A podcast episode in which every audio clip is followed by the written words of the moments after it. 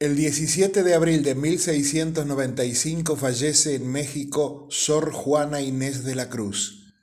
Fue una religiosa jerónima, orden de clausura, y escritora excepcional del siglo de oro de la literatura en español.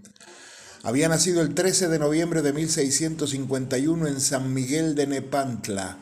La niña pasó su infancia en la hacienda de su abuelo, aprendió a leer y escribir a los tres años, intentó convencer a su madre que la enviase a la universidad disfrazada de hombre, puesto que las mujeres no podían acceder a ella. En 1664 comienza su periodo en la corte del virrey Antonio Sebastián de Toledo, marqués de Mancera. La virreina Leonor de Carreto se convierte en una de sus más importantes mecenas. Las cortes eran integradas por personas interesantes por su inteligencia o humor o belleza o características artísticas. Sor Juana era conocida ya por su inteligencia y sagacidad. Incluso fue evaluada por un grupo de sabios y superó el examen en excelentes condiciones. Muchas versiones hablan de todos sus amores y decepciones. Quizás Allí están las razones de su ingreso a la vida monástica. Entre 1690 y 1691, y a raíz de una disputa teológica con un afamado predicador, este le recomendó a Sor Juana que dejara de dedicarse a las humanas letras y se dedicase en cambio a las divinas, de las cuales sacaría mejor provecho. Esto provocó la reacción de la poetisa en donde hace una encendida defensa de su labor intelectual y en la que reclamaba los derechos de la mujer a la educación.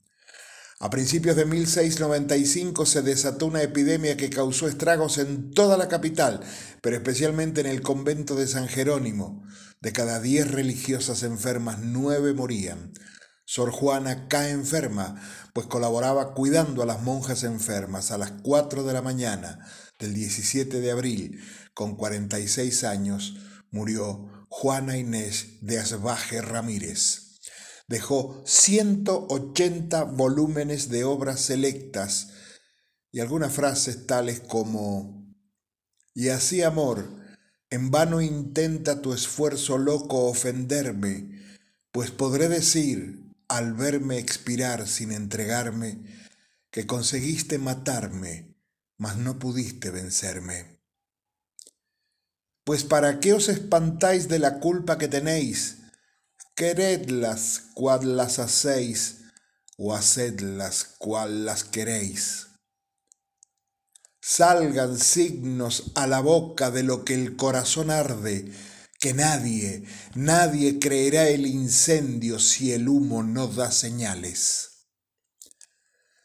Valiente mujer que superó todas las dificultades imaginables e inimaginables en pleno siglo XVII.